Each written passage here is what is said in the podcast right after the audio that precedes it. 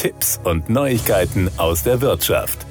Das Auszahlungsvolumen für Wohnimmobilienfinanzierungen in Deutschland belief sich 2021 auf 278,6 Milliarden Euro. Dies entspricht einem Anstieg um 11,4 Prozent gegenüber dem Vorjahr, wie vom Verband Deutscher Pfandbriefbanken VDP durchgeführte Berechnungen auf Grundlage von Angaben der Kredit- und Versicherungswirtschaftsverbände und der Deutschen Bundesbank ergaben. Die Entwicklung der Wohnimmobilienfinanzierung entsprach somit fast dem Wachstum des Bau- und Transaktionsvolumens. In den ersten sechs Monaten 2022 wurden 140 Milliarden Euro zur Finanzierung von Wohnimmobilien zugesagt, was gegenüber der Vorjahresperiode nochmals einem Plus von drei Prozent entspricht. Verglichen mit der Entwicklung in den beiden Vorjahren, die trotz Covid-19-Pandemie Steigerungsraten von 10 bzw. 11 Prozent aufwiesen, ließ die Dynamik vor allem im zweiten Quartal 2022 damit deutlich nach. Für diese Entwicklung sind unter anderem die gestiegenen Zinssätze, die wirtschaftlichen Unsicherheiten aufgrund des Ukraine-Kriegs, der massive Anstieg der Energiepreise und der Inflation verantwortlich. Hinzu kommt die konsequente Anwendung sicherheitsorientierter Kreditvergabestandards bei den Kreditinstituten. Positiv hervorzuheben ist, dass die Struktur der Kreditvergabe seit Jahren weitestgehend stabil geblieben ist. So liegt der Fremdkapitalanteil im Gesamtmarkt stabil bei rund 53 Prozent, die gestiegen gestiegenen Preise wurden durch ein Plus an Eigenkapital ausgeglichen.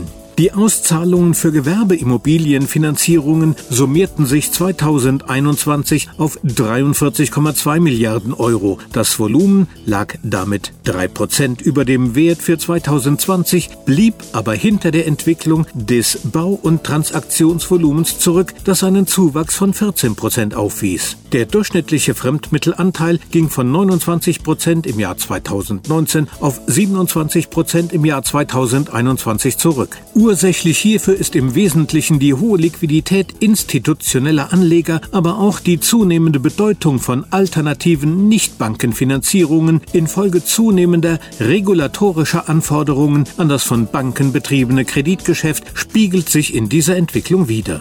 Auf dem Gewerbeimmobilienmarkt, der rascher auf konjunkturelle Veränderungen als der Wohnungsmarkt reagiert, ist die Stimmung insgesamt verhalten.